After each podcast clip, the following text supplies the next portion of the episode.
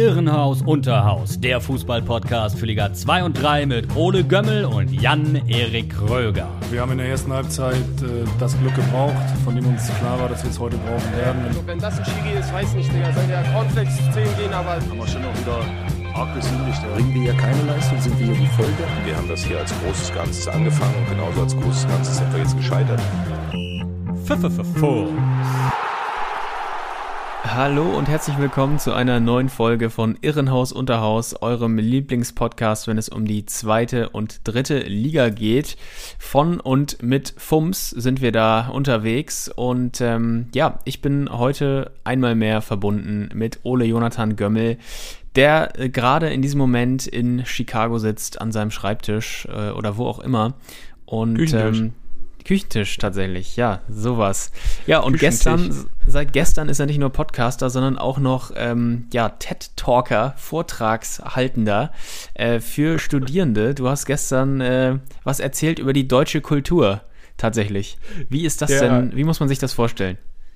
Deutsche Leitkultur. Äh, nee, ja. es ist so, ich arbeite ja gerade am Goethe-Institut und es äh, ist ja auch ein Auftrag, deutsche Kultur und Sprache zu vermitteln. Das ist, glaube ich, der Hauptauftrag. Und gestern kamen ähm, Studierende von den Colleges hier ähm, drumherum und ich habe denen etwas erzählt über deutsches Essen. Also Saumagen, Lapskaus, Schweinebraten, nur vom Feinsten.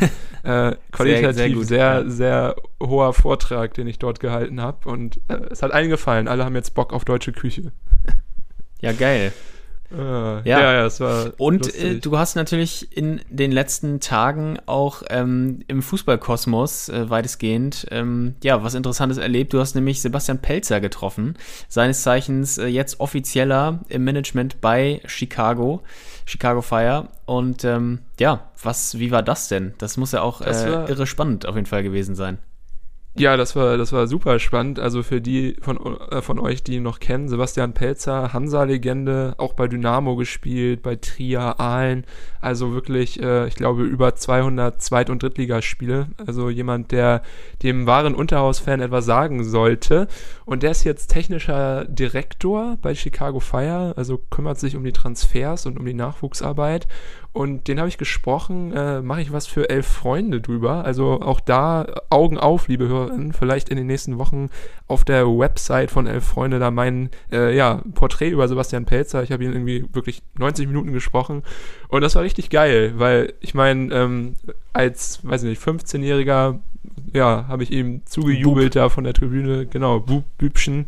Und jetzt, äh, ja, diese Menschen irgendwie einfach so zu treffen und mit denen auf Augenhöhe über ihren Job zu schnacken, das ist schon wirklich geil.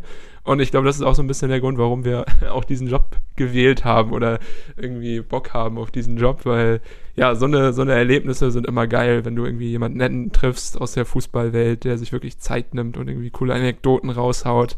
Ähm, und dann auch noch Hansa-Vergangenheit hat, äh, ja, richtig cool. Das war in den Büros von den Chicago Fire Downtown, also auch an so einem krassen Wolkenkratzer mit heftigem Blick. Also, äh, ja, wild auf jeden Fall. Und ähm, ich werde für, für alle, die, die es interessiert, ähm, ja, sollten in den nächsten Tagen mal Ohren und Augen offen halten, was bei Freunde so passiert. Aber ja, Wahnsinn.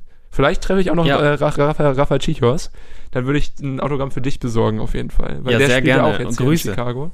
Der neue ja. Abwehrchef, ja. Kiel-Vergangenheit, ja. ja. mal schauen. Wie, wie läuft es bei dir, mein Freund, bevor wir hier einsteigen? Wie war deine Woche? Die Zeit in Köln super. neigt sich langsam dem Ende entgegen, ne? Zwei Wochen hast du noch, glaube ich? Das stimmt, ja genau. Ich habe jetzt noch zwei äh, Wochen vor mir und ähm, ja, die Zeit geht echt äh, rasend schnell vorbei, aber ähm, bei mir ist weniger Spektakuläres passiert. Äh, ich habe hier echt von montags bis freitags äh, da 9 to 5 meistens nicht ganz, sondern ähm, ja, auch mal ein bisschen unterschiedliche Schichten. Das Wetter ist super, das genieße ich hier. Und ansonsten schaue ich viel Fußball. Äh, tatsächlich cool. am Wochenende. Das ist ja äh, spannender denn je, wie jedes Jahr, die letzten beiden Spieltage. Auch dieses, äh, dieses Wochenende habe ich wieder so viel geschaut, wie es ging und auch viel mitgenommen.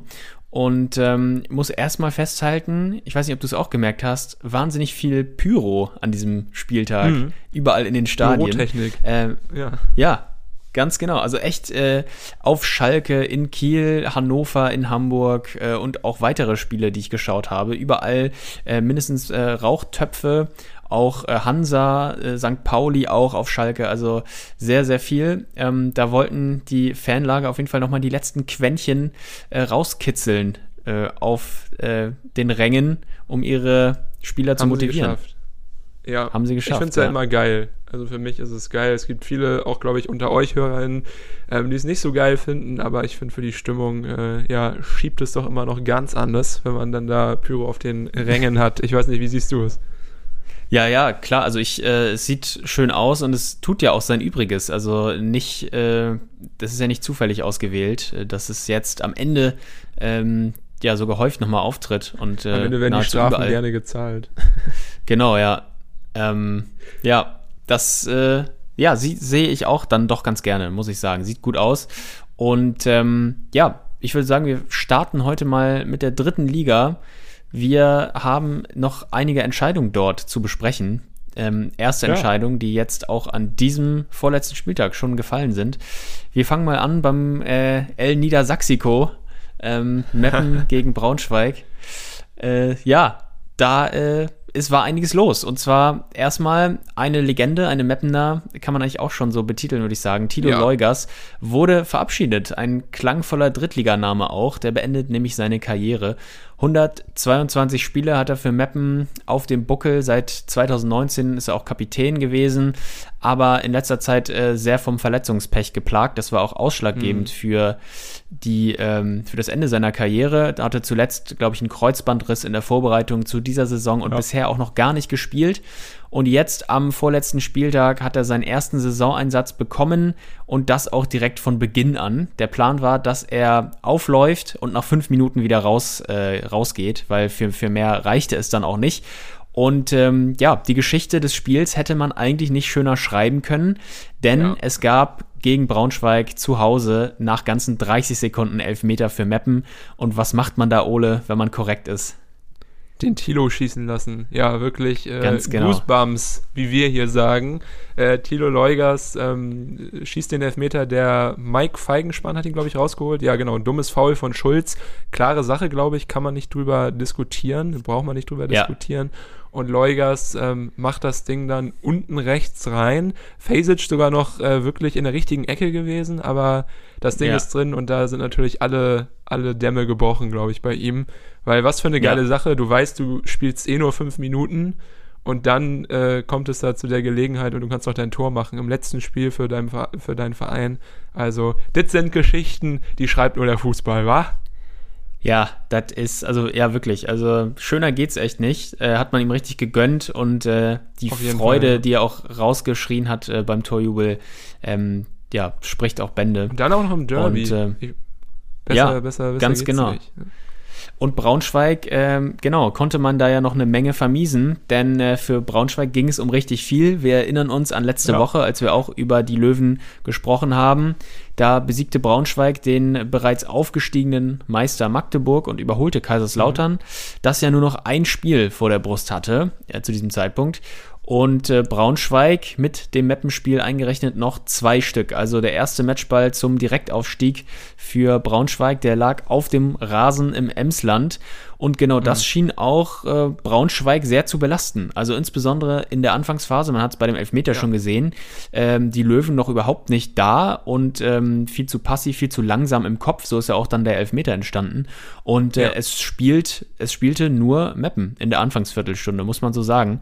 Und äh, die wollten nur noch ihren Fans einen netten Heimabschluss geben. Äh, das war alles und äh, konnten befreit aufspielen. Ja, das habe ich genauso gesehen. Also Feigenspan, Beere, Fassbender und so guter Paso haben richtig Alarm gemacht. Und äh, Blacher und Leugers, beziehungsweise dann später Blacher und Ta- Tankulic haben da so ein bisschen aus dem Rückraum die, die Fäden gezogen. Also richtig stark. Hat so ein bisschen an das Mappen erinnert, was wir zu Anfang der Saison gesehen haben, weil da waren sie auch wirklich äh, überragend, so die ersten 10, 12 Spiele. Und dann gab es diesen Leistungseinbruch Und jetzt, ja, sollte es so ein bisschen zu diesem versöhnlichen Ende kommen in Niedersachsen. Und äh, ja, Meppen hat auf jeden Fall alles dafür getan. Eigentlich ging es direkt weiter nach dem Elfmeter mit dem Offensivfeuerwerk. Es wurden weiter Chancen kreiert. Unter anderem auch in Minute 16 Balmat, der Außenverteidiger, extrem geile Flanke auf Richie Sugutapaso. Und der drückt ja. das Ding über, über, über die Linie. Steht 2 zu 0 nach 16 Minuten. Ich glaube, äh, die Braunschweiger können sich nicht beschweren, haben sich aber beschwert. Und zwar wegen der Leugas-Auswechslung. Das vielleicht auch nochmal zu erwähnen. Ähm, es gab so ein bisschen Standing Ovations, als Leugas dann runterging und äh, die Spieler und ähm, Mitarbeiter von Mepne haben ein, ähm, ja, so eine ja. Art Gang geformt auf dem Spiel, also so, ein, so eine Ehren, so ein Ehren, Ehrengang. Wie nennt man das? Weißt du? Äh, Spalier stehen, ja. Ja, genau, Spalier Oder? stehen. So nennt man das. Das war ja, so, ja, in so einer, richtig. so einer Art und Weise da hatten sich dann, also ich glaube, besonders Schiele hatte sich aufgeregt, so ja, hier mitten im Spiel sowas, äh, muss das sein, das lenkt uns ab, äh, wir verlieren den Fokus. Aber äh, ja, war nur eine blöde Ausrede, denn danach äh, ging es direkt so weiter und ich denke mal, wenn du dadurch den Fokus verlierst, äh, dann äh, gehörst du nicht in die, in die dritte Liga. Aber Braunschweig sollte sich auch noch fangen. Ja aber vielleicht waren sie deswegen irgendwie noch so ein bisschen äh, verstimmt und haben die ersten 20 Minuten verschlafen. Aber da kann man eigentlich nur Boykottiert sagen, haben äh, sie sie danach. Ja. ja. äh, Respekt ja. nach Mappen, weil äh, das war richtig stark und hat wieder an die, an die geile Zeit von vor ja, einem Dreivierteljahr erinnert. Ja, und ähm, ja, also beim 2-0, auch da muss man sagen, Braunschweig völlig schwach. Also die Flanke, die Diagonalflanke von Balmat, äh, die hat Richard Tsukutapasu da am, ähm, ja, am linken, am langen Pfosten gut gefunden. Der hatte überhaupt keine Schwierigkeiten zum 2-0 zu treffen. Hinter ihm stand aber auch noch Morgen Fassbender völlig frei und ja. bereit, der zur Not den Ball auch reingemacht hätte. Also das äh, sollte nicht vorkommen. Und da waren auch noch ein paar Löwen in der Mitte eingerückt, die da eigentlich hätten sich besser postieren können. Ähm, ja, aber ja. sei es drum, dann stand es eben schon in der 16. Minute 2-0 und ähm, ja, Braunschweig nach vorne wie gelähmt, ähm, weiterhin null Torgefahr. Aus dem Nichts kam dann aber trotzdem der Anschluss noch in der ersten Hälfte. 34. Minute. Leon Lauberbach war der Torschütze, wer auch sonst.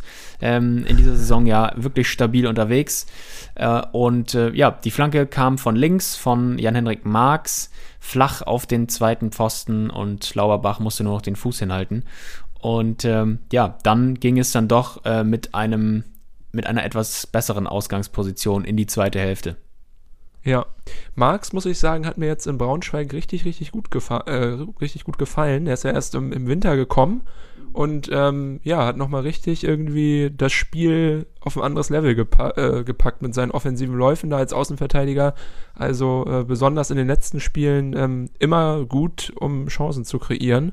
Und äh, ja, auch da mit seiner Einleitung auf jeden Fall so ein bisschen ähm, den Schalter umgelegt für die, für die Braunschweiger. Denn am Ende der Halbzeit, äh, ja, muss ich sagen, kamen sie immer besser ins Spiel und äh, ja, ja, haben so ein bisschen äh, gezeigt, was sie eigentlich können. Ja, stimmt. Also Braunschweig steigerte sich und Marx äh, übrigens die Flanke von rechts. Er ist ja Rechtsverteidiger und äh, genau, deshalb muss ich mich hier nochmal selbst korrigieren. Ähm, das ist okay, dafür gibt es ja Raum. Sehr schön, super.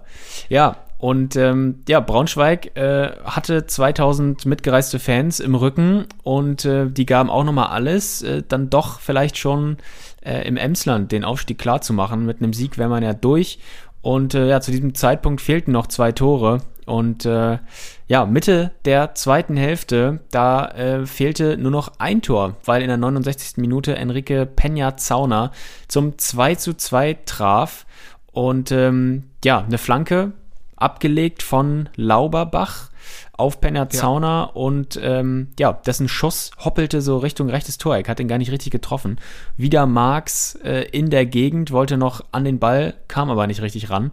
Und ähm, ja, der Ball ging dann rein. Und 2-2. Ja.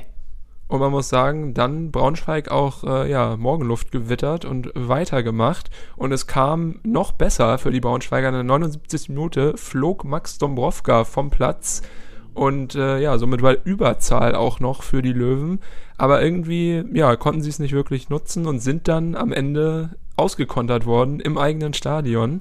René Guda Ja. nach einem wunderbaren Pass äh, von Luka Tankulic äh, umkurvt Fasic und äh, macht in der 36, äh, 86. Minute das entscheidende 3 zu 2. Ähm, ja, Wahnsinn und extrem bitter für Braunschweig in diesem Moment, weil wir ja noch nicht wussten, wie die Roten Teufel gespielt haben oder spielen würden. Und äh, ja. Ja. sehr ärgerlich, aber Hammerleistung von Meppen, da in Unterzahl noch. Ich meine natürlich auch ein bisschen Glück dabei, aber Braunschweig hat halt auch alles auf eine Karte gesetzt und da sehr offensiv äh, gespielt. Sie standen sehr hoch und dann, ähm, wenn du so einen pfeilschnellen Stürmer wie Guda vorne drin hast, äh, dessen letztes Spiel das übrigens auch war, also letztes Heimspiel für Ja, Meppen, Genau. ähm, haben sie das wollte ich auch noch hier thematisieren. Ja, ja, ja, ähm, ist das natürlich äh, eine geile Sache für die Fans. Ja, vielleicht Thema Guda, ähm, ist so eigentlich ein guter Mann. Also ich weiß, du hast ihn früher auch abgefeiert, Ja, genau. weil er ja bei Holstein in der Jugend auch ziemlich zerstört hat. Da war er ja auch wirklich sehr, sehr torgefährlich. Ist auch in Meppen, muss ich eigentlich sagen, zu so einem soliden Drittligaspieler geworden und äh, hätte eigentlich gedacht, dass er dort auch durch, durchaus hätte eine Zukunft haben können. Ja, das hätte ich auch gedacht. Und er war ja auch in dieser Saison äh, einer der besseren äh, Ja. ja. Leistungsträger. Und äh, genau, bei Holstein konnte er sich damals nicht durchsetzen bei den Profis, ähm, aber durchaus konnte er da auch immer schon sein, sein Talent andeuten, wenn er mal reinkam. Und äh, hat mich auch überrascht, als ich das gehört habe, dass sein Vertrag nicht verlängert wird. Aber auf jeden Fall äh, ein interessanter Mann für viele Ja. äh, in der dritten Liga und vielleicht ja auch ähm, für eine Mannschaft, die hochgeht. Vielleicht ja sogar Braunschweig äh, kann, könnte so ein Mann Ja. vielleicht auch schon gebrauchen für die Breite des Er auch Kaders. jung, Warum oder? nicht? Es ist doch ungefähr Ich glaube, so dein jung Alter, ist er so jetzt auch Anfang- nicht mehr. Anfang 20, aber so 22, 23 oder? Nee, der, der ist älter als ich, glaube ich. Der so. ist, äh, pass auf, ich kann es hier mal raussuchen, wenn ich sein, sein Spielerprofil. Ja, ich, ich, ich glaube, er ist Ich so weiß, dass er- 25, 26. Ich weiß, dass er, also dass er ein Talent war, als wir angefangen haben zu studieren und das war ja 2016. Und da haben wir irgendwie darüber gesprochen, ja, ja, der kommt jetzt vielleicht bald mal bei Holstein hoch in die erste Mannschaft. 27 ist er schon. Oh, Ja. und dann ist er älter als Genau, ich auch. Okay. 94er ist er, ja. Ja, gut, dann ist natürlich die Frage, wie viel Potenzial der Junge auch noch hat ähm, und aus sich rausholen kann. Aber selbst, aber wirklich im also, besten Fußballeralter. Also Ja, für, selbst für, wenn er ein, nicht für ein gutes mal- Drittligateam reicht es auf jeden Fall. Ich wollte gerade sagen, selbst wenn jetzt nicht mehr eine super Leistungssteigerung zu erwarten ist, ähm, wird er, glaube ich, auch einem Team noch weiterhelfen können. Auf jeden Fall. Deswegen denke ich auch, dass äh, René Guda nicht äh, zu den sp vertragslosen Spielern äh, gehen muss, da zum, zum selbstorganisierten Training, sondern auch einen Club findet. ja. Ähm, sehr schön übrigens nach dem Spiel das Interview mit Rico Schmidt. Äh, ja, fand ich klasse, wie er da stand und auch so fast überwältigt. Oh, die Atmosphäre, das ist es. Ja. Das ist genial, dafür machen wir es. äh, das war, fand ich sehr geil. Und es freut mich auch für ihn wirklich, was er, also dass er ja eigentlich eine richtig geile Saison hatte. Also wir müssen uns daran erinnern, Meppen letztes Jahr eigentlich abgestiegen und dann äh, nur drin geblieben, weil unsere Freunde aus Uerdingen äh, ja nicht liquide waren. Stimmt. Und, Das kommt mir auch schon äh, vor wie, wie Jahrzehnte, diese, Ja, diese wirklich. Uerdingen-Causa. Aber das stimmt, Ja. das war letzte Saison unfassbar. Und jetzt beenden sie die Saison wahrscheinlich so um den zwölften Platz drum. Da sind sie aktuell auf dem zwölften Platz, also kann auch noch ein bisschen nach oben oder nach unten gehen. Aber im sicheren Mittelfeld, äh, ja, die Saison zu Ende gespielt, das hat es lange nicht mehr gegeben im Emsland. Und das ist auch halt wirklich zum großen Teil Rico Schmidts Verdienst, der ja damals ankam am Ende der vergangenen Saison und noch versucht hatte, den Mhm. Karren aus dem Dreck zu ziehen, hat ja nicht, nicht, nicht funktioniert. Aber ja, sie haben ihm da Vertrauen geschenkt in Meppen und er hat da was Gutes aufgebaut, auch um Luka Tankulic herum, was, äh, glaube ich, auch äh, ja, Substanz hat und auch nächstes Jahr in der dritten Liga wieder ähm, ja, nicht unbedingt gegen Ab Abstieg spielen müsste, von mir aus, wenn, wenn die Spieler gehalten werden können, die aktuell da rumlaufen. Aber so Leute wie Ja. Fassbender zum Beispiel gefallen mir richtig gut, von dem habe ich vorher auch noch nicht Ja. so viel gehört. Und dann im Zusammenspiel mit so Routiniers wie so Paso oder Beere und Blacher irgendwie, ja, ist eine gute, gute, gute, gutes Konstrukt, was sie da aufgebaut haben, finde ich. Ja. Ja, ich finde auch die Spielermischung, die ist echt gut so. Also wenn sie die zusammenhalten äh, können, dann, dann ähm, glaube ich auch, dass Meppen auf jeden Fall eine solide Saison wieder spielen kann. Ähm, ja, Fassbender ähm, ist mir auch schon aufgefallen, häufiger. Auch äh, hier in Köln, als ich ihn gesehen habe, war er auch eigentlich Ah, ja. äh, mit der auffälligste Meppener.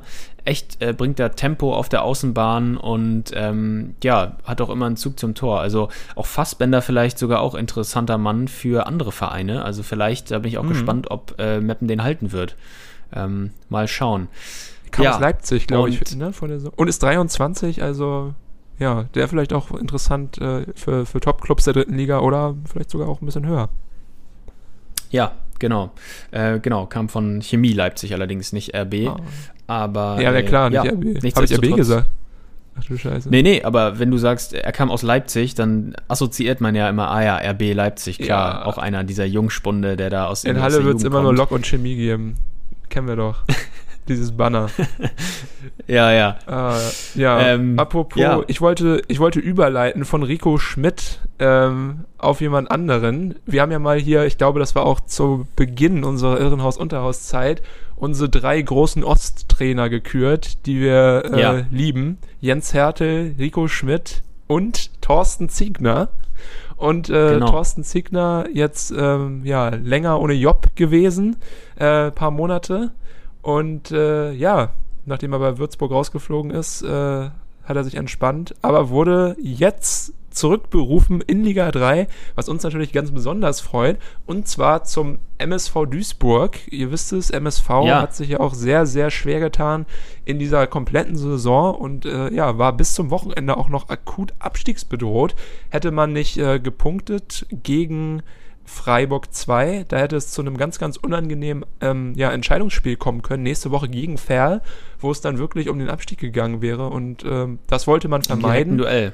Genau, das, Ja. woll- das wollte man unbedingt vermeiden. Und genau, so hat man äh, Thorsten Ziegner verpflichtet, um der Truppe von Hagen Schmidt vielleicht nochmal so ein bisschen neues Leben einzuhauchen für die ähm, verbleibenden zwei Spiele.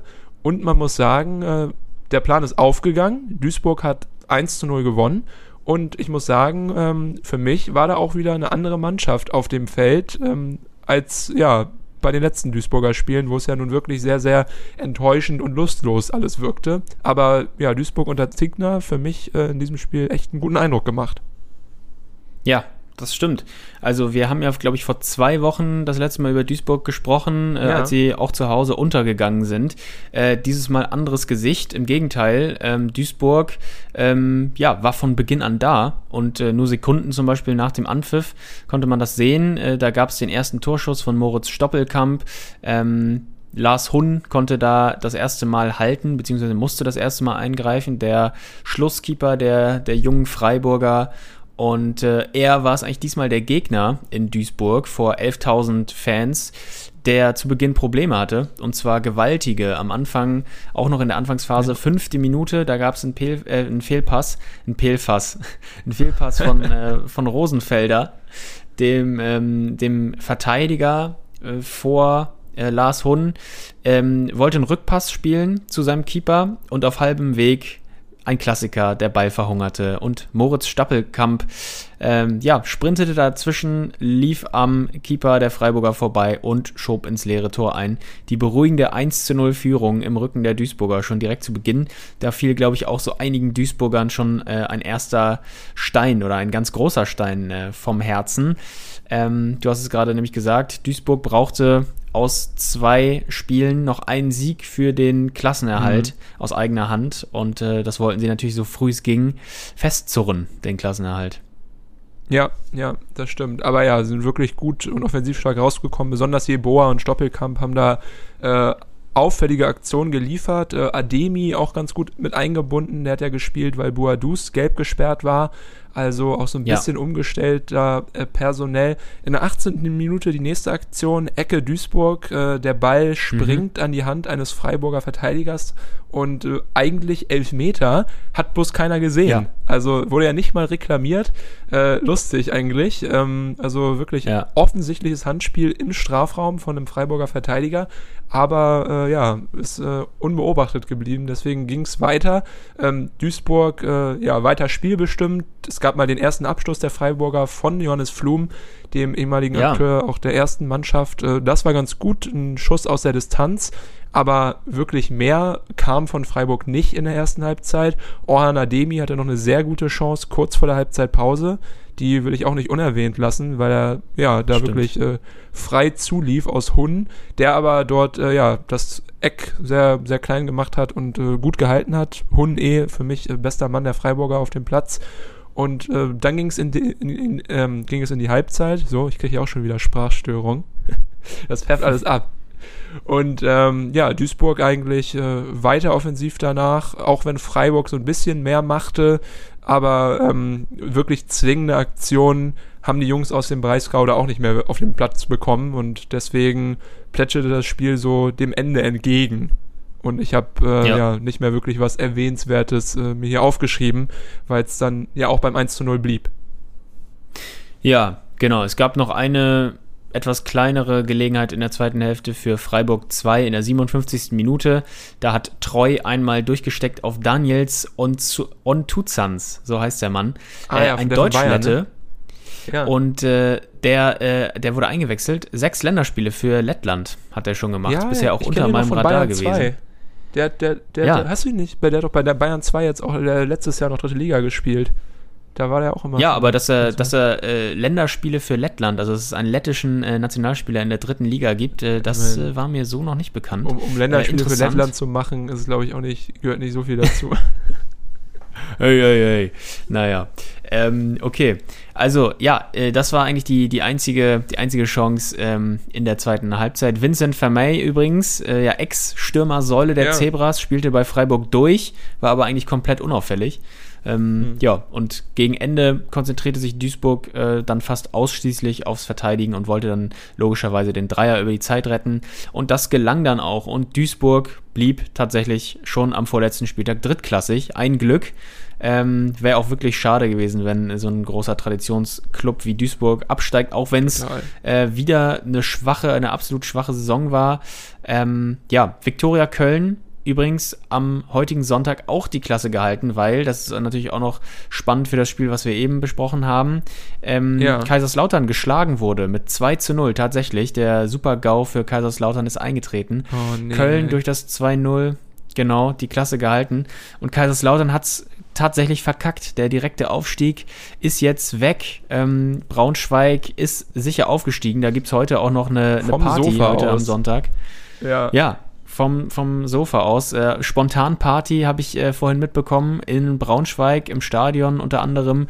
Ähm, die Fans sich versammelt und feiern jetzt heute äh, unverhoffterweise doch den Aufstieg auch schon vorzeitig.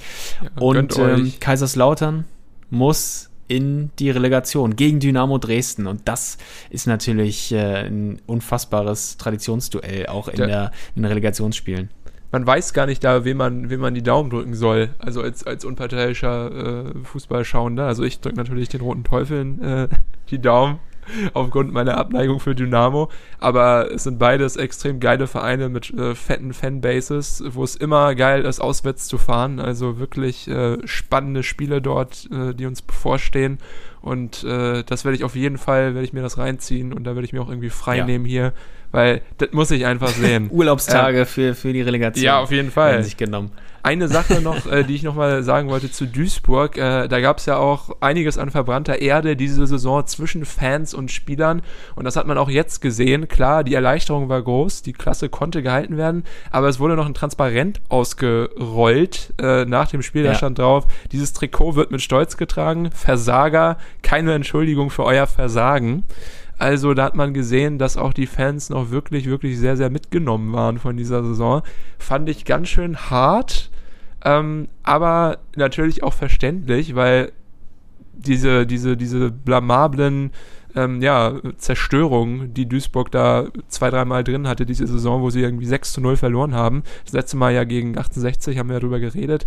Ähm, ja, ist wirklich irgendwie komplette Arbeitsverweigerung gewesen und so ein Verein, der ja wirklich so eine Tradition hat, so einen Stolz, ja auch ein Arbeiterverein ist oder zumindest aus einer Arbeiterstadt kommt, ähm, ja, kann ich mir, kann ich mir denken, dass es die, die, die Jungs und Mädels dort angepisst hat. Aber ja, schon sehr, sehr harte Worte, oder nicht? Ja, auf jeden Fall. Also es ist natürlich jetzt auch schon das zweite Jahr in Folge, in dem sie knapp überm Strich äh, ins Ziel einlaufen. Letztes Jahr 15. geworden, auch dann am Ende mit sechs Punkten Vorsprung. Ja. Ah. Ähm, wie viele Punkte Vorsprung es jetzt werden, das wird man dann nächste Woche sehen. Aber trotzdem äh, wieder bis zum vorletzten Spieltag gezittert. Also dass das ähm, nicht mehr unter mal eine Saison als Ausrutscher verbucht werden kann, ist irgendwie klar. Also ich kann es verstehen, diesen Zorn der, der ähm, Fans, aber ich finde es eigentlich immer, immer schade und immer auch schlecht, wenn, wenn so von Versagern oder sowas gesprochen Ja, wird. ja, auch auch, äh, ja. zum Beispiel äh, bei Hertha, dieses äh, zieht eure Trikots aus und so eine Sachen. Das hilft ja auch nicht weiter. Also ich meine, die Spieler, die machen es ja auch nicht äh, mit Absicht und die Spieler, die hätten es auch sicherlich anders gewollt. Da haben natürlich viele Faktoren zusammengespielt.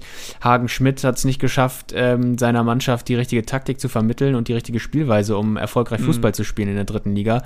Und ähm, ja, da spielen dann viele Faktoren äh, zusammen. Ich glaube, Duisburg auch nicht ähm, mit so wenig Verletzungspech, äh, also sehr vom, vom Verletzungspech äh, auch ein bisschen verfolgt gewesen. Ja, Von ja, daher, ähm, also Moritz Stoppelkamp ja auch ähm, wichtiger Mann, der immer mal wieder ähm, nicht spielen konnte.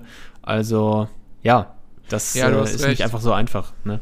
Ja, das stimmt. Vor allem, ich meine, Duisburg ja auch die letzten zwei Saisons, zwei Saisons katastrophal, aber davor eigentlich äh, ja oben mit dabei gewesen, fast noch aufgestiegen in diesem äh, Jahr, wo Bayern 2 Meister wurde. Da war es ja spannend Ja. bis zum letzten Tag auch noch. Und äh, diesen Leistungseinbruch, glaube ich, ich glaube, dass, dass da deswegen sind auch viele Fans ratlos, weil du hast einen ähm, Kader, der von der Planung her super aussieht. Ähm, alles, was man braucht. Du hast schnelle Flügel, du hast routinierte Abwehrkräfte, die Erfahrung mitbringen, äh, junge, junge Leute, zwei Sturmkanten vorne drin. Also ist eigentlich das perfekte Rezept, um in der dritten Liga erfolgreich zu sein. Und ich glaube, dass es halt einfach frustrierend ist, wenn du so merkst, okay, eigentlich sind die Bedingungen hier perfekt. Wir haben ein geiles Stadion, wir haben geile Fans, wir haben einen guten Kader und einen guten Trainer und dann läuft es einfach nicht. Und ich glaube, dass das einfach dann jeden frustriert, der in und um diesen Verein herum sich befindet und es schaukelt sich dann vielleicht hoch und ja, endet dann so ähm, wie jetzt am Wochenende mit diesen äh, Plakaten. Man kann nur hoffen, dass es für den MSV äh, wieder besser läuft in der kommenden Saison, weil äh, ich glaube, dann Das sind auch mir diese sogar Fans, sehr gut vorstellen. ja, die angepisst sind, auch schnell wieder besänftigt. Gut, Ja, ähm, wollen wir in die zweite Liga gehen? Wir, sehr gerne. Weil da gab es auch einiges, über das wir reden müssen.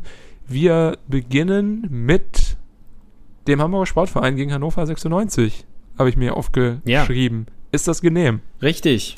Das ist Ja. genehm, das machen wir so. Sehr gut. Ähm, da konnte ich sogar noch ein bisschen was von sehen, weil äh, gestern, ich musste ja recht früh dort äh, im, im Institut sein, also Samstagarbeit haben wir ja schon drüber gesprochen. Aber beim Aufstehen äh, konnte ich noch ein bisschen zweite Liga gucken, die erste Halbzeit. Das ist ja bei mir um 6.30 Uhr. Und äh, mein Wecker Ja, klingelte um 6 gemütlich. Also ja, sehr, sehr Ja. gemütlich. Morgens, ich kann mir nichts Besseres vorstellen. Und äh, ja, mehr ist ja auch, also das Wichtigste ist ja auch in der ersten Halbzeit passiert. Deswegen äh, bin ich froh, dass ich, äh, dass ich eingeschaltet hat. Ähm, HSV immer noch das Team der Stunde ja eigentlich vor diesem Spieltag gewesen.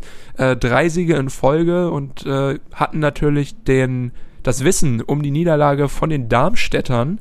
Ähm, die sind jetzt ja so ein bisschen am Choken und äh, ja, da lief es äh, gar nicht gut bei den Darmstädtern, haben gegen Düsseldorf verloren am Freitag und da natürlich äh, dann die große Chance für den HSV, um an den Darmstädtern vorbeizuziehen auf den äh, zweiten Platz und äh, natürlich, äh, die Option ist da, aber ist natürlich auch eine große Drucksituation. Aber was dann auf dem Platz gezeigt wurde, äh, ja, hat bewiesen, dass die Mannschaft dieser Situation gewachsen ist und wirklich, äh, ja, bereit ist. Ja, das stimmt. Also in Teilen stimmt es auf jeden Fall. Offensiv ähm, die Mannschaft äh, gefährlich jederzeit. Also gerade in der Anfangsphase, da ging es ja wirklich hin und her. Hannover hatte Ja. auch absolut Bock mitzuspielen, was auch ähm, löblich ist, weil Hannover ja auch seit letzter Woche gerettet ist und ähm, theoretisch auch es für 96 um nichts mehr geht in dieser Saison. Trotzdem haben sie da ähm, nicht einfach den Punktelieferanten bereitwillig gespielt, ähm, sondern richtig mitgespielt. Ähm, wie gesagt, ging es hin und her. Erste Minute hatte der HSV in der, ähm, in der erste Chance hatte der HSV in der zweiten Minute. Äh, Suhonen war es, Volley, äh, ein Ball aufs Tor von Zieler gedroschen. Ähm, nach Ja. einer Jatta-Flanke hatte Zieler allerdings kein Problem, stand genau richtig. Der Schuss ging genau auf den Mann. Und Mhm. äh, zwei Minuten später, in der vierten Minute, da gab es die Riesenchance für 96. Äh, Flanke von rechts auf Weidand und der Ball, ähm, ja, der nimmt, er nimmt den Ball aus der Luft und per Aufsetzer wird der an die Latte gejagt. Und äh, Riesenaufreger auch, schon in dieser äh, vierten Minute. Da, da dachte ich schon, als es die, als der Ball zu Weidand kam, dass, dass der reingeht. Auch beim Schuss äh, sah echt alles nach einem Tor aus, äh, aber dem war nicht so. Ja, das hat richtig Spaß gemacht auf jeden Fall, dieses Spiel in der Anfangsphase, weil du hast es schon gesagt, äh, von Hannover hat man ja dieses Jahr auch manchmal sehr passiven defensiven Fußball gesehen, aber seit Dabrowski dort äh, die Zügel in der Hand hält, ähm, ja, sieht es auch manchmal offensiv ganz gut aus und auf jeden Fall äh, haben sie sich ein Herz genommen und versucht, dagegen zu halten. Vielleicht auch nochmal die Information ja. für euch, liebe Hörerinnen. Äh, Christoph Dabrowski ähm, hat keinen Vertrag bekommen äh, über die Saison hinaus in Hannover, wird dort wieder, glaube ich, ins zweite Glied rutschen und es kommt ein Bekannter, ähm, nämlich äh, Stefan Leitl von äh, Greuther Fürth. Ja. Der wird nach Hannover gehen. Ganz genau nicht schlecht, ne? Also wirklich äh, richtiger Coup für Hannover, weil Leitl äh, meiner Meinung nach ein richtig guter Trainer mit einer starken Vision, der letztes Jahr gezeigt hat äh, mit seiner vierter Mannschaft, dass man auch aus wenig wirklich sehr viel machen kann. Und äh, ja, vielleicht schafft der es ja, die 96er da so ein bisschen aus dieser Misere rauszuholen. Aber war ein Ausrufezeichen ja. für mich unter der Woche. Das stimmt. Das hat sich jetzt ja auch über Wochen angedeutet. Immer wieder wurde Leitl ja schon mit mhm. Hannover in Verbindung gebracht. Er hat sich ja auch vor dem Fürther ähm, Spiel gegen Dortmund, habe ich gesehen, ähm, wurde er gefragt, was ist denn jetzt mit seiner Zukunft? Da wollte er sich noch nicht festlegen. Ähm, da hat er gesagt, er ist in Gesprächen mit Hannover, aber es gibt noch nichts zu vermelden. Und ähm, ja, heute am Sonntag ist es dann, ähm, ist es dann offiziell geworden. Ähm, ja, und wie du schon sagst, Leitl hat äh, mittlerweile reichlich Zweitliga-Erfahrung bei Ingolstadt gesammelt, hat äh, bei Fürth erfolgreich gearbeitet, ist dann ja sogar ja. aufgestiegen. Ähm, allerdings, also auch bei Hannover, das wird ja auch offen und unverblümt gesagt. Ähm, Thomas Bredaric hat es gesagt, der irgendwann Co-Kommentator war. Ich weiß schon gar nicht mehr in welcher Runde. Ich glaube am Samstag auch in der Konferenz. ja, ja, ich ähm, glaube, ja. Da wurde, wurde das auch mal kurz thematisiert, nämlich bei, bei dem äh, HSV Hannover-Spiel. Und ähm, Bredaric, der ja auch ein bisschen ähm, die, die ähm, interner bei Hannover kennt, äh, der hat dann auch gesagt, ja, man, man will natürlich aufsteigen in Hannover. Und genau das ist eben auch das, was sich alle Verantwortlichen um Martin Kind auch erhoffen, dass man jetzt Leitl holt und äh, den Erfolg von Fürth 1 zu 1 kopiert. Ja, naja. Ähm, da bin ich, äh, bin ich ein bisschen skeptisch, ob das so. Ja, das ist ja wieder kann. Quatsch. Also wenn da wirklich so, ja. die, so die Ansprüche sind, weißt du, nach so einer Saison zu sagen, so ja, aber nächstes Jahr wollen wir wieder genau. aufsteigen, das äh, funktioniert ja, ja, so nicht. Aber wenn man ihm Zeit lässt, genau. vielleicht zwei, drei Saisons, dann äh, geht's dann. Aber ja, wir wissen ja, wie kurz die Hutschnur von, von Kind ist. Ähm, ja, sind ja auch beide nicht so große Fans von ihm. Aber gut, äh, man kann mal schauen, was da, was da passiert. Aber auch unter Dabrowski haben die 96er in den letzten Wochen gezeigt, dass sie durchaus noch ähm, ja, fähig sind, guten Fußball zu spielen. So auch gegen den HSV. Allerdings äh, ja, hat die kranke Offensive vom HSV zugeschlagen. In der 13. Minute das erste Mal. Wunderbare Flanke von Bakary Yatta. Also wirklich äh, extrem stark da von der rechten Seite. Scharf reingespielt. So eine schöne kleine Banane. Ähm, keine Chance für die Defensivkräfte dort ranzukommen. Und natürlich steht Robert Glatzel goldrichtig und äh, schiebt das Ding über die Linie. 1 zu 0 für den HSV, das geilste Tor, Torlied der Liga erklingt und äh, ja, die Nord Nordkurve rastet aus. Äh, war eine geile Situation. Yeah! Ja. Liebe Grüße an genau. H. Baxter. Ja, wirklich, ja, für, für mich das, das geilste Torlied. Ja, ohne Witz, das muss ich auch sagen. Also auch wenn ich, wenn ich äh, quasi nicht in Jubelstürme unbedingt ausbreche, wenn der ja. HSV ein Tor macht, äh, ist das die Hymne auf jeden Fall, die animiert direkt zum ja, Ausrasten, total, muss man total. sagen. Ja. Ja, also 1-0 für den HSV stand es da. Und ähm, ja, der HSV äh, weiter ermutigt dadurch, auch äh, positive Stimmung. Ich glaube, ausverkauftes Haus sogar in Hamburg. Äh, viele und lautstarke Unterstützung. Und äh, mhm. es ging weiter hin und her. Ähm, 2 zu 0 gab es aber äh, schon sieben Minuten später, in der 20. Minute. Wieder war es Glatzel und wieder ging es über die rechte Seite von, äh, von Bakary Yatta äh, mit einer Flanke auf den zweiten Pfosten. Sah ein bisschen aus, als ob ihm der Ball abgerutscht ist. Ja. Also äh, als ob Yatta zwar flanken wollte, auch auf Glatzel, genau, aber der, der Ball, der rutscht ihm so ein bisschen über den Spann und bekommt dann so einen Drall, dass er äh, Glatzel direkt auf die Brust fällt, ähm, über Zieler hinweg und Glatzel dann den Ball auch da über die Linie drückt, äh, diesmal mit der Brust. Und äh, ja, dann stand es 2-0 und äh, mhm. es war noch immer ein Wahnsinnsspiel, weil es äh, ging weiterhin hin und her. Ja, Hannover ein bisschen bestraft fast dafür, hätte man das Gefühl gehabt, nach diesen ersten 20 Minuten, dass sie versucht haben, so offensiv dagegen zu halten, weil sie halt einfach dann äh, ja nicht äh, gut genug verteidigen konnten gegen den schnellen Jatta, gegen den äh, schnellen ja. Glatzel und da so ein bisschen überrumpelt wurden. Aber ähm, die Hoffnung flimmerte nur zwei Minuten nach dem 2 zu 0 wieder auf.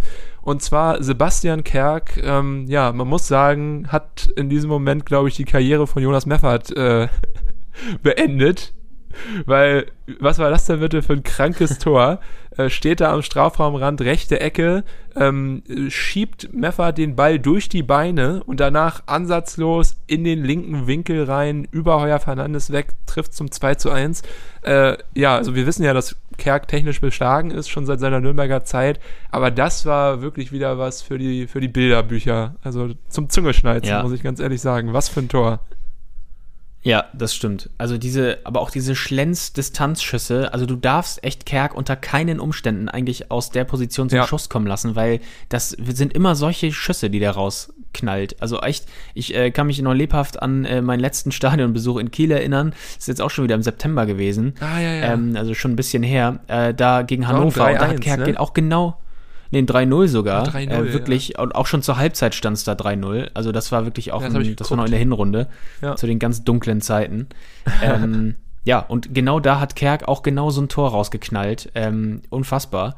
Und äh, ja, also Kerk, wie gesagt, äh, darf man da nicht schießen lassen. Und ja, ich glaube sogar 90 Sekunden später ähm, schon verkürzt zum 1 zu 2. Was wir eben, glaube ich, gar nicht erwähnt haben, das muss man auch nochmal sagen, vor dem 1-0 in der 13. Minute für den HSV, da hatte Hannover ja auch, weil, weil wir eben gesagt haben, es ging immer hin und her, auch die Riesenchance eigentlich schon äh, selber 0-1 in Führung gehen zu können. Ja. Weil nämlich Henrik Weidand da äh, geschickt wurde und völlig frei vor Heuer Fernandes äh, auftauchte und der wieder saustark im äh, 1 gegen 1 ähm, ja, da halten konnte. Das auch sozusagen die Voraussetzung dafür, dass das Spiel so lief, wie es lief, nämlich mhm. äh, in äh, die Hände des HSV.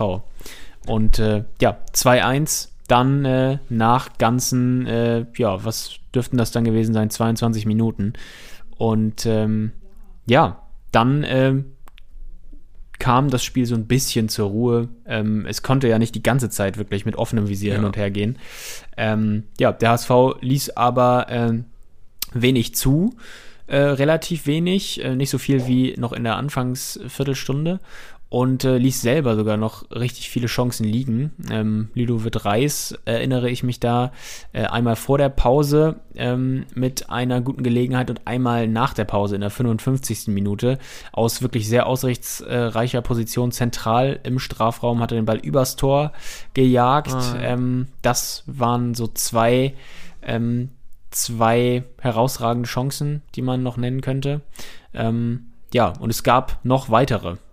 Ja, 23 Torschüsse sehe ich hier gerade, hatte der HSV in diesem Spiel, Hannover hingegen nur 12. Also es hätte durchaus noch ähm, ja, einiges fallen müssen eigentlich für Schwarz-Weiß-Blau.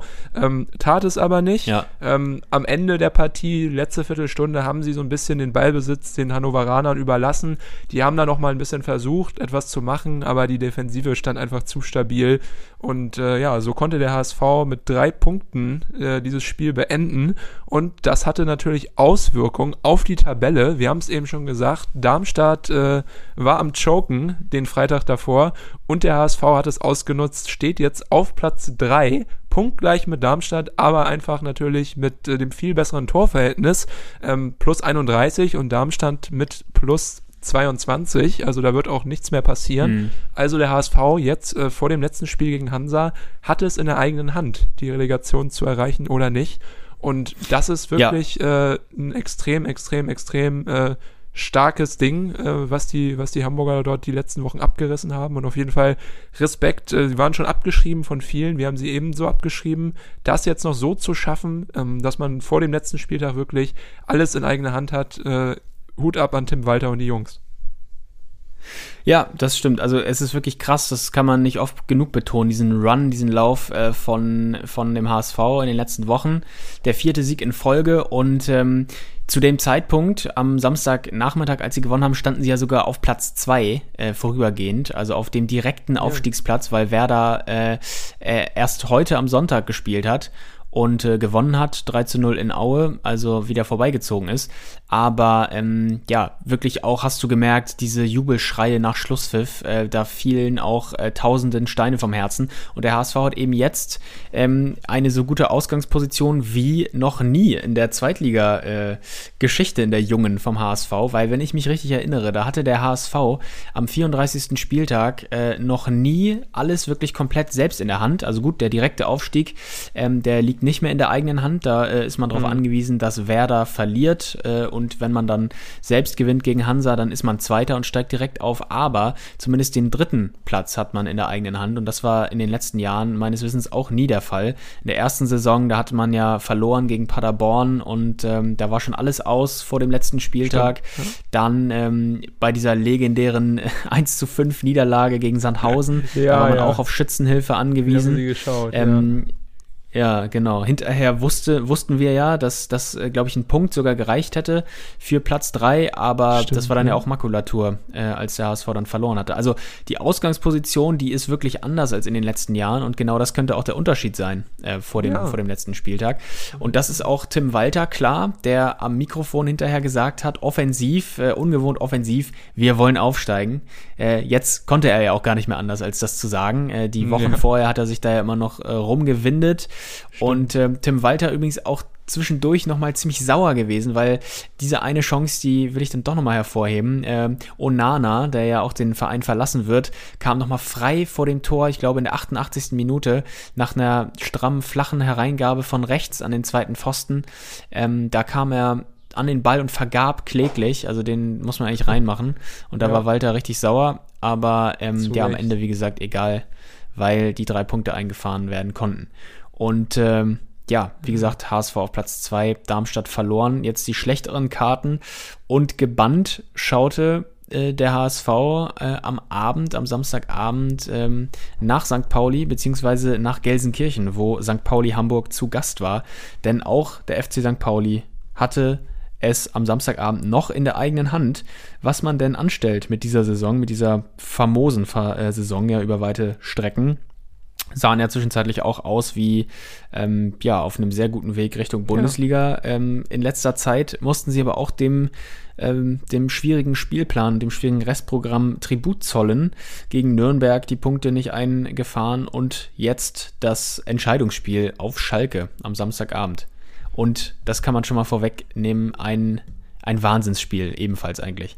Ja, auf jeden Fall. Also diese ganze Erfolgsgeschichte vom HSV, über die wir gerade gesprochen haben, ist halt auch bedingt äh, durch diese durchwachsenen Leistungen von Darmstadt, von St. Pauli, von Werder.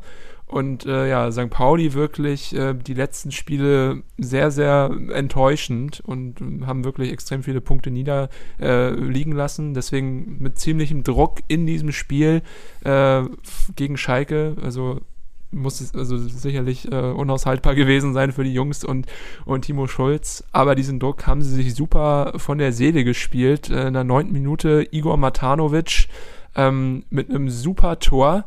Ähm, unfassbares Ding und äh, ja, da habe ich auf jeden Fall gesehen, warum Frankfurt diesen Jungen gekauft hat letztes Jahr äh, wirklich hoch veranlagt. Ich glaube, er ist 1,94, äh, technisch extrem stark. Das hat man auch bei diesem Tor gesehen, dass er wirklich aus einer Entfernung von so 16 Metern oder so, äh, ja, perfekt getimed dort ins untere rechte Eck rollte. Und äh, ja, Matanovic äh, wirklich ähm, ja extrem, extrem, extrem stark. Und ich freue mich wirklich, den Jungen nächstes Jahr hoffentlich häufiger mal in der Bundesliga zu sehen. Aber äh, ja, man hat wieder gesehen, eigentlich immer, wenn er auf dem Platz steht, war ja nicht so häufig diese Saison, ähm, zeigt er, was er drauf hat, äh, technisch und spielerisch und äh, so auch in der neunten Minute. Und äh, es ging direkt weiter mit der kalten Dusche für Schalke in der 17. Minute, denn da war es schon wieder Matanovic. Wie hast du die Szene gesehen? Ja, ja, ähm, man muss sagen, zu dem Zeitpunkt Pauli äh, nicht wirklich am Drücker, aber machte halt die Tore. Schalke wollte aufsteigen, das konnten sie ja an diesem Abend mhm. und ähm, vor eigenem Publikum. Das Publikum war heiß und Schalke legte eigentlich auch ambitioniert los und machte Druck die ganze Zeit. Ähm, da gab es ja nach zwei Minuten ähm, schon die Riesenchance für Terodde, der frei vor Smarsh aufgetaucht war, äh, als Beifuß ein Fehler unterlaufen war. Ähm, so ein, so ein ja, Stockfehler, hat den Ball verloren. Und ähm, ja, es ließe sich noch äh, weiter fortsetzen, diese Reihe an Chancen, die noch vor dem 0 zu 1 und vor dem 0 zu 2 liegen gelassen wurden. Bülter hatte da noch was auf dem, äh, auf dem Fuß. Und ähm, deshalb sehr verwunderlich, dass es dann in der 17. Minute auf einmal 0 zu 2 stand. Pauli ähm, traf und dieses Mal gab es halt einen Fehler in der Defensive von Freisel, der ähm, Irvine den Ball da flach in die Füße gespielt hatte. So ein verunglückter Pass und ähm, ja, der spielte Matanovic an trifft mit rechts wieder in die flache Ecke, hatte zuvor sich noch äh, um Kaminski gedreht, stark gemacht, muss man sagen und äh, absolut bitter in diesem Spiel der Spiele für Schalke, dass man äh, ja. scheinbar kein Glück hatte, zumindest äh, in dieser Anfangsphase auf jeden Fall. Ja, ja, ja, also Schalke auf jeden Fall das Spiel kontrolliert, aber äh, St. Pauli mit den besseren äh, Nutznießern da vorne drin und äh, somit ging man auch in die Halbzeit mit einem 2 zu 0. Äh, ja, ein nüchternes Ergebnis für Schalke, aber Mike Büskens hat anscheinend die richtigen Worte gefunden, denn in der zweiten Halbzeit begann direkt das Feuerwerk. In der 47. Minute ging es los. Elfmeter für Schalke. Terodde wird dort umgerissen. Äh, keine zwei Meinungen. Ist ein klarer Elfmeter für mich. Und äh, ja. der Gefaulte schießt selbst. Und äh, auch wenn das meistens, also zumindest wenn man sagt, das sollte nicht so sein, bei, St. Äh, bei, bei Schalke ist es was anderes. Man hat Simon Terodde dort stehen. Und äh, wenn der den Ball auf Elfmeter liegen hat, dann drückt er das Ding auch rein. So auch in dieser Situation. Ähm, 2 zu 1 in der 47. Minute und ab da war Schalke wieder da. Ja, absolut. Dann äh, kochte die Stimmung auch. Ähm, auch auf Schalke wurden da ja auch Fackeln noch und nöcher äh, die ganze Zeit eigentlich abge, abgefackelt. Äh, Pyro, da gab es auch echt die Durchsagen im Minutentakt. Leute, lasst das sein. Der Schiedsrichter, der beschwert sich hier schon. Ähm, ja, aber natürlich vergeblich und äh, auch wieder verständlich. Man wollte natürlich Schalke und den Schalker Spielern der Mannschaft ähm, ja alle die, den, die letzten Prozente rauskitzeln ähm, aus den Beinen der Spielern und äh, aus den Füßen. Und äh, ja, Schalke wieder Hoffnung, ähm, war wieder voll da und machte eigentlich weiter, wie auch in der ersten Halbzeit. Hm. Ähm, Marius Bülter scheiterte äh, nach einem Solo ähm, hatte sich dagegen Medic durchgesetzt und äh, scheiterte dann an Smarsh aus spitzem Winkel. Bülter wieder sehr auffällig, meiner Meinung nach. Einfach echt äh, mit Dreh- und Angelpunkt in der Offensive natürlich mit Terodde, mhm. der überraschend viel liegen ließ an diesem Abend. Also der ähm, hatte wirklich zwei Chancen oder so, die er wirklich sonst eigentlich macht. Der nutzt ja echt eine halbe Gelegenheit ja. normalerweise zu einem Tor. An diesem Abend brauchte er ein paar mehr Gelegenheiten, war dann ja aber schon vom, vom Elfmeterpunkt erfolgreich in der 46. Minute. Und er war auch noch ein weiteres Mal erfolgreich in der 71. Minute beim 2-2.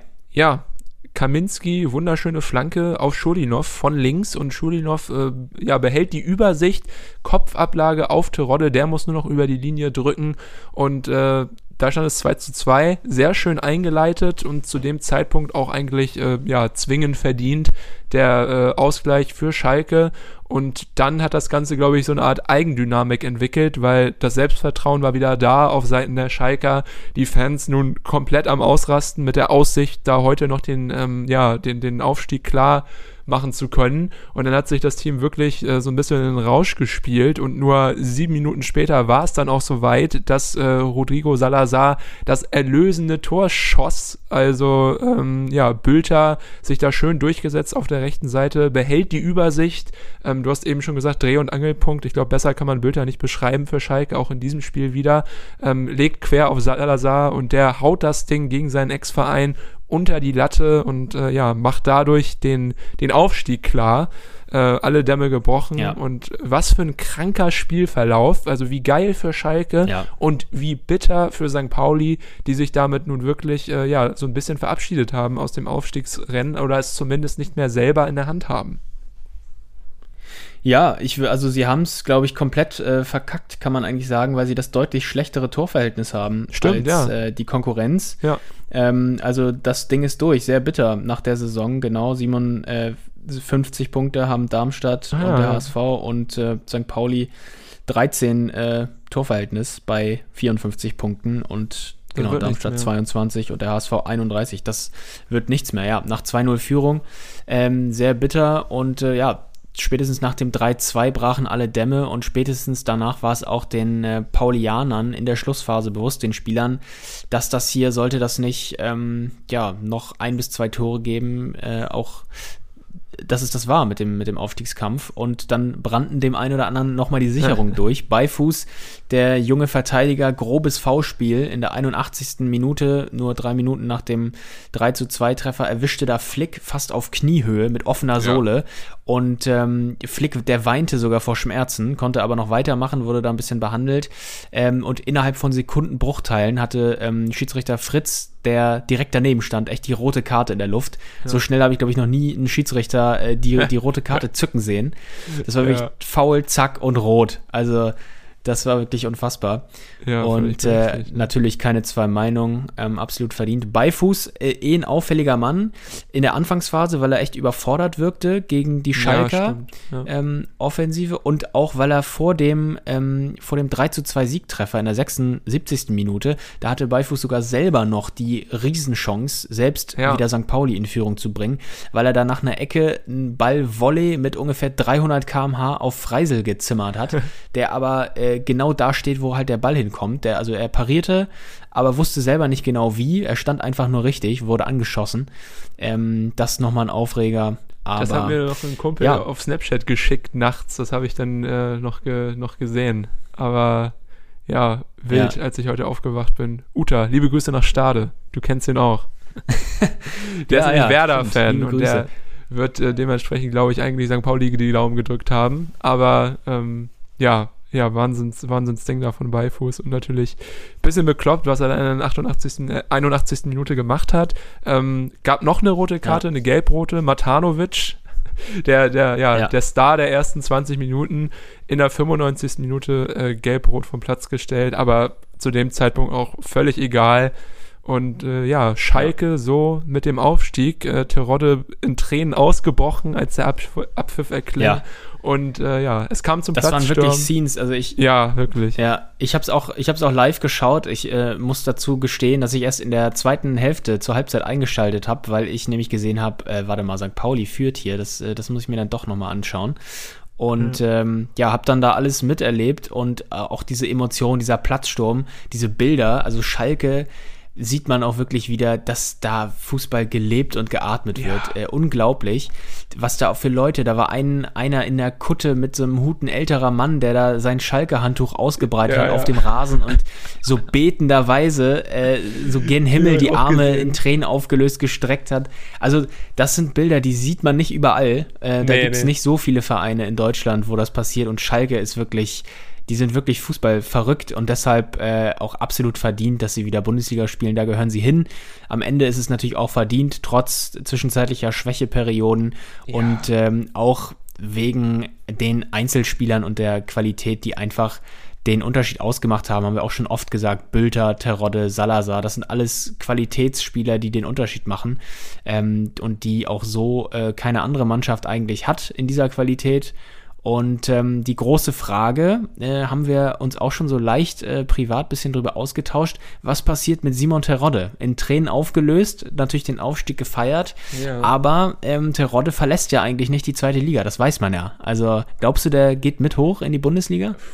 Ja, ich meine, vielleicht versucht er es nochmal. Ist ja jetzt auch nicht mehr der Jüngste und eigentlich hat man ja gesehen, dass es nicht geklappt hat bei ihm, äh, bei ihm in der Bundesliga ich würde es geil finden, wenn er einfach zu so einem Journeyman wird, der einfach jetzt noch zwei Saisons irgendwelche Vereine hochkickt und dann aber immer wechselt, weil er in der zweiten Liga bleiben will. Ja. Könnte mir aber auch trotzdem gut vorstellen, dass er es vielleicht nochmal versucht, weil ich meine, es ist ja auch einfach, ich meine, der, der, der Typ ist, ist Sportler, Vollprofi, da willst du natürlich auch irgendwie, ähm, ja, schaust du ja auch nach oben und willst vielleicht auch nochmal irgendwie auf höherem Niveau spielen. Ich glaube, Schalke, von Schalke wird bestimmt ja. das Angebot kommen.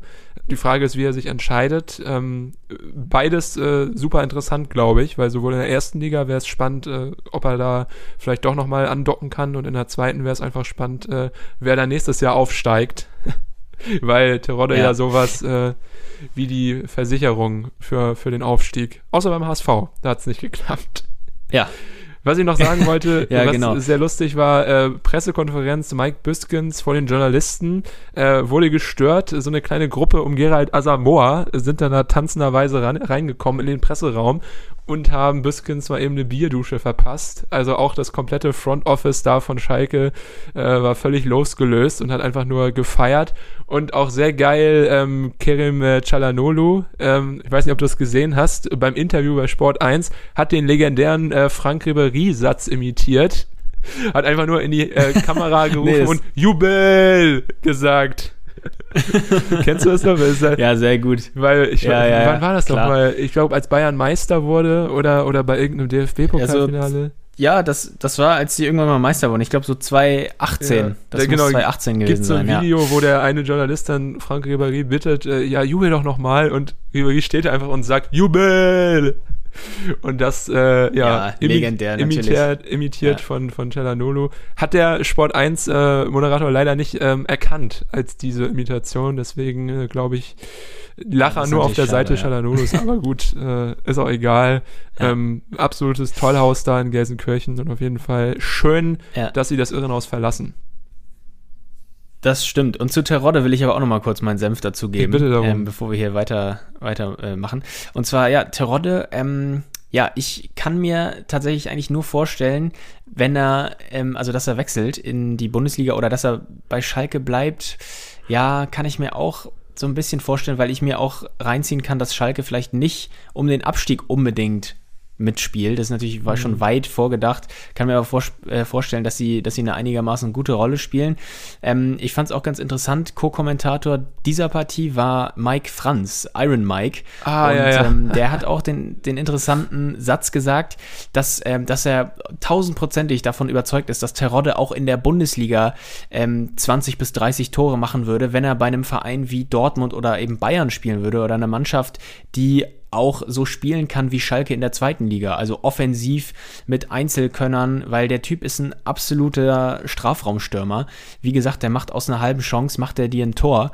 Und äh, das macht er dir auch in der Bundesliga wahrscheinlich. Der muss halt nur ähm, die Spielweise ähm, bekommen, geboten bekommen und ein paar Mitspieler, die, äh, die ihn da in Szene setzen können. Also es bringt auch nichts, wenn er irgendwie bei Fürth spielt und dann ähm, da in der Luft hängt. Ähm, deshalb, also wenn, wenn da so ein Angebot reinkommt, vielleicht von einem Team, was nicht komplett gegen den Abstieg spielt, sondern was, was auch gegen, sage ich mal, vielleicht die Hälfte der Liga ähm, dominiert, dann, ähm, ja, dann, dann sehe ich ihn auch in der Bundesliga. Ansonsten, warum nicht einfach äh, den Plan weiter fortsetzen? bei dem auf dem Papier stärksten Team wieder anheuern in der zweiten Liga und ähm, auf Repeat drücken und wieder Ja. Richtung Aufstieg schießen. Ich weiß nicht, vielleicht Bielefeld ein Kandidat, wenn sie, wenn sie absteigen oder sogar Hannover. Da hast du mir ja äh, unter der Woche auch so einen Benter-Tweet geschickt, wo ich ja auch drauf reingefallen bin und du ja, Ja. auch im ersten Moment. Ja. Ähm, und das hätte auch gepasst, wenn er jetzt irgendwie zu, zu so einem Verein wie Hannover geht. Sollte Stuttgart vielleicht auch untergehen, äh, geht er vielleicht zurück zu Stuttgart. Das kann ich mir auch sehr gut vorstellen. Also ähm, wahrscheinlich äh, auch natürlich jeder Verein, der da äh, auch nur in Frage kommt, würde ihn natürlich auch mit Kusshand nehmen. Von daher kann er sich wahrscheinlich aussuchen, was er macht. Ja, ja, denke ich auch. Also, Olli Kahn, wenn du das hörst, Lewandowski verkaufen, Terodde holen, Ruf an. geht genauso, Genau. geht genauso weiter wie dieses Jahr. Äh, gut, ja, zweite Liga Ja. können wir fast schon einen Haken drunter machen. Äh, Ingolstadt und Erzgebirge Aue werden absteigen. Dynamo Dresden muss sich in der Relegation gegen die Roten Teufel beweisen. Und ja, oben bleibt es weiter spannend. Ähm, ja, nächste Woche der letzte Spieltag. Ich äh, kann ihn gar nicht erwarten. Eine Sache, Ja, ja, was willst du? eine Sache wollte ich noch Sack. Festhalten. Ja. Und zwar, ähm, das muss natürlich noch erwähnt werden, ähm, auch heute ein freudiger Tag für mich, weil Holstein kann nicht mehr von Hansa überholt werden. Was Ah, sagst du dazu? ja. Heute gewonnen gegen Ranzig, Nürnberg, äh, absolut stark performt, 3-0 zu Hause gewonnen, muss man sagen. Ähm, nichts zu meckern habe ich da. Ähm, wieder Julian Korb ein Tor gemacht, ähm, der avanciert jetzt noch zum Torjäger. Äh, unglaublich. Luis Holtby auch äh, mal einen verdienten Treffer gemacht. Also sehr schön, aber ja, Hansa ja am Samstag 0-0 in Ingolstadt und äh, Hansa lässt die Genau, Saison jetzt, jetzt mit äh, Unentschieden aus, ausplätschern. Also ich Nur noch 0-0s. Ja, ich Ja. glaube, da ist nicht mehr, ist nicht mehr wirklich irgendwie Power drin, was auch völlig okay ist. Die Jungs haben eine klasse Phase gehabt, als Genau. sie da gegen Schalke gewonnen haben und gegen Holstein und da ja auch den Klassen, äh, Klassenerhalt festgezurrt. Deswegen finde ich es jetzt auch nicht so schlimm. Aber ja, es hätte mich natürlich auch äh, sehr gefreut, dass äh, im ersten Zweitliga-Jahr vielleicht es drin gewesen wäre, vor Holstein zu stehen. Aber ja, aufgrund der doch starken vergangenen fünf Spiele Holstein äh, jetzt uneinholbar auf Platz 9. Und in den sauren Apfel muss ich dann wohl einfach beißen. Aber ich weiß ja, dass ich dich einfach nur Ja. an letztes Jahr erinnern muss um diese Uhrzeit. Und dann, äh, ja, bin ich wieder der, der lacht Ja. und du der, der Ja. weint. Und Hansa hat beide Spiele gewonnen. Genau, also von das, daher das, ähm, also bleiben dir auch die sechs Punkte aus den direkten Duellen. Aber leider Ja, konnte das ich war schon eine Schmach genug. Ich konnte es leider Ja. nicht auskosten, weil wir keines der Spiele zusammenschauen konnten. Bei dem einen war ich mit meinem Cousin im Stadion, das andere, äh, äh, ja, weiß ich nicht, da hatten wir irgendwie, glaube ich, keine Zeit, das gemeinsam zu gucken. Aber vielleicht nächste Saison, denn es wird ein nächstes Mal geben. Das ist sehr gut. Ja, weißt du was wir mal machen können? Wir können mal eine Podcast-Folge machen, die wir aufnehmen, während wir beide das Spiel glotzen, das nächste. Ja, in das ist der Hinrunde Idee. oder so. Das ist eine sehr gute Idee. Das, äh, das hat Potenzial, würde ich sagen. Ja, ja das, Ähm, müssen wir dann aber jugendfrei versuchen. Also entweder wird es viele Pieper geben oder wir sind äh, explicit Lyrics, äh, ja, dürfen dann nur Leute Ja. ab 18 hören. Ja. Ja, das, das äh, ist richtig. Was man auch noch kurz bemerken muss, wenn wir das hier nochmal ganz kurz ansprechen, Hansa in Ingolstadt. Ich habe ja am Samstag auch da die Konferenz geschaut, deshalb auch Teile von Hansa da mitbekommen Ja. äh, bei Ingolstadt. Und die Ingolstädter Fans, ne, das muss man ja wirklich mal sagen, das ist ja wirklich ein Trauerspiel. Also die sind jetzt seit Wochen abgestiegen, okay. Aber ähm, das Stadion ist ja also zu drei Viertel leer. Also, das War ist noch positiv ausgedrückt, wenn überhaupt. Und äh, ja, genau, und äh, selbst die, die, ähm, die Kurve von Ingolstadt, da, also eine Handvoll Leute, die sich da hinter so einem Banner versammelt haben. Also ich bin ja kein Freund davon, sich irgendwie so lustig zu machen, so über kleine, kleine Vereine und so weiter. Ähm, aber Ingolstadt, das begreife ich nicht. Das ist ja auch, ich habe nochmal nachgeschaut, äh, die fünftgrößte bayerische Stadt mit einem ähm, Einzugsgebiet von einer halben Million Menschen da im Großraum. Und trotzdem juckt es da keine Sau, nur weil die abgestiegen sind. Also das ist irgendwie, das Ja, ist irgendwie auch nicht so geil. Aber gut, man weiß oder dazu muss man irgendwie dazu sagen, dass Ingolstadt ja erst 2004, also der FC Ingolstadt 04, durch eine Fusion da entstanden ist von zwei anderen Vereinen und vielleicht deshalb da nicht so die historisch gewachsene große Fanszene hinter diesem Verein steht und so weiter. Aber ähm, das finde ich doch einigermaßen erstaunlich, dass da so dieser Verein dann fallen gelassen wird, als es dann Ja. um nichts mehr geht. Man muss sich ja nur Aue anschauen. Da Ja. heute gegen Bremen äh, auch absolute Stimmung. Auch da wurde, glaube ich, gezündet. Ähm, Mhm. Und da wurde die Mannschaft auch nochmal gebührend äh, von der zweiten Liga verabschiedet, auch mit einem Banner, egal ob Liga 2, 3 oder 4, wir stehen zu dir oder irgendwie sowas stand da. Ähm, also sowas will man dann ja auch sehen als äh, neutraler Zuschauer. Total, hast du recht. Ja, wie machen wir Naja. es nächste Woche? Äh, So ist es. Warten wir die Relegation ab und machen dann die große Abschlussfolge? Ich würde sagen, das ist eigentlich am besten, weil dann können wir direkt alles auswerten und auch unsere beliebte Awardshow wieder starten. Also, Ja, würde ich sagen, also du meinst nächste Woche äh, ausfallen lassen und dann erst nach der Relegation? Ja, wann, Nein. findet, wann ist die Relegation? Äh, Die Relegation findet, glaube ich, wieder in der Woche nach kommendem Spieltag statt. Also irgendwann wahrscheinlich Hinspiele wieder am Donnerstag Ah, und so. Rückspiele am Nee, Dienstag dann drauf oder so. machen wir natürlich nächste Woche normale Folge und dann nochmal Special Relegation und Awardshow dann. Also, keine Angst, äh, dann wieder Weißt du- nächste Woche. Nee, was weiß ich? Genau. Ich weiß alles. Ja, das, Pro das Problem, ja, ich weiß. Das Problem wird nur sein, am Sonntag, äh, 15.30 ne? Da Ja. sind ja alle Spiele parallel. Das ist für uns insofern ein Problem, als dass wir ja aufgrund der, der Zeitverschiebung ja immer abends aufnehmen müssen und äh, dann natürlich auch noch gar keine, also aber auch gar keine Zusammenfassung zur Verfügung haben. das kriege ich aber, das kriege ich geregelt. Dann, ich nehme mir Montag einfach ein paar Überstunden, weil ich habe schon ein paar angehäuft und äh, das können wir einfach so machen, dass wir es dann vielleicht Montagmittag oder so aufnehmen. Und dann äh, ja auch Ja, uns, uns dann, Dann, äh, Zusammenfassung angucken können und natürlich dann auch über das, was wir gesehen haben, am Sonntag sprechen können. ja, Genau, Also- das werden wir nämlich auf jeden Fall tun. Das wird Uns hinhauen. das alles äh, schön anschauen. Gut, wir wollen euch nicht weiter Ja, mit organisatorischem behelligen. Ähm, für euch äh, steht fest, die Folge kommt. Den Rest könnt ihr uns überlassen. Äh, ja, äh, ich hoffe, dass ihr gut schlafen könnt bis zu dem nächsten Wochenende, weil da wird es einfach nur einiges an Spannung und Anspannung geben, sowohl hier als auch drüben in Kölle. Ähm, ich freue mich drauf. Wir hören uns nächste Woche wieder. Bis bald, liebe Hörerinnen. Macht's gut. Ciao, ciao. Bis dahin, tschüss.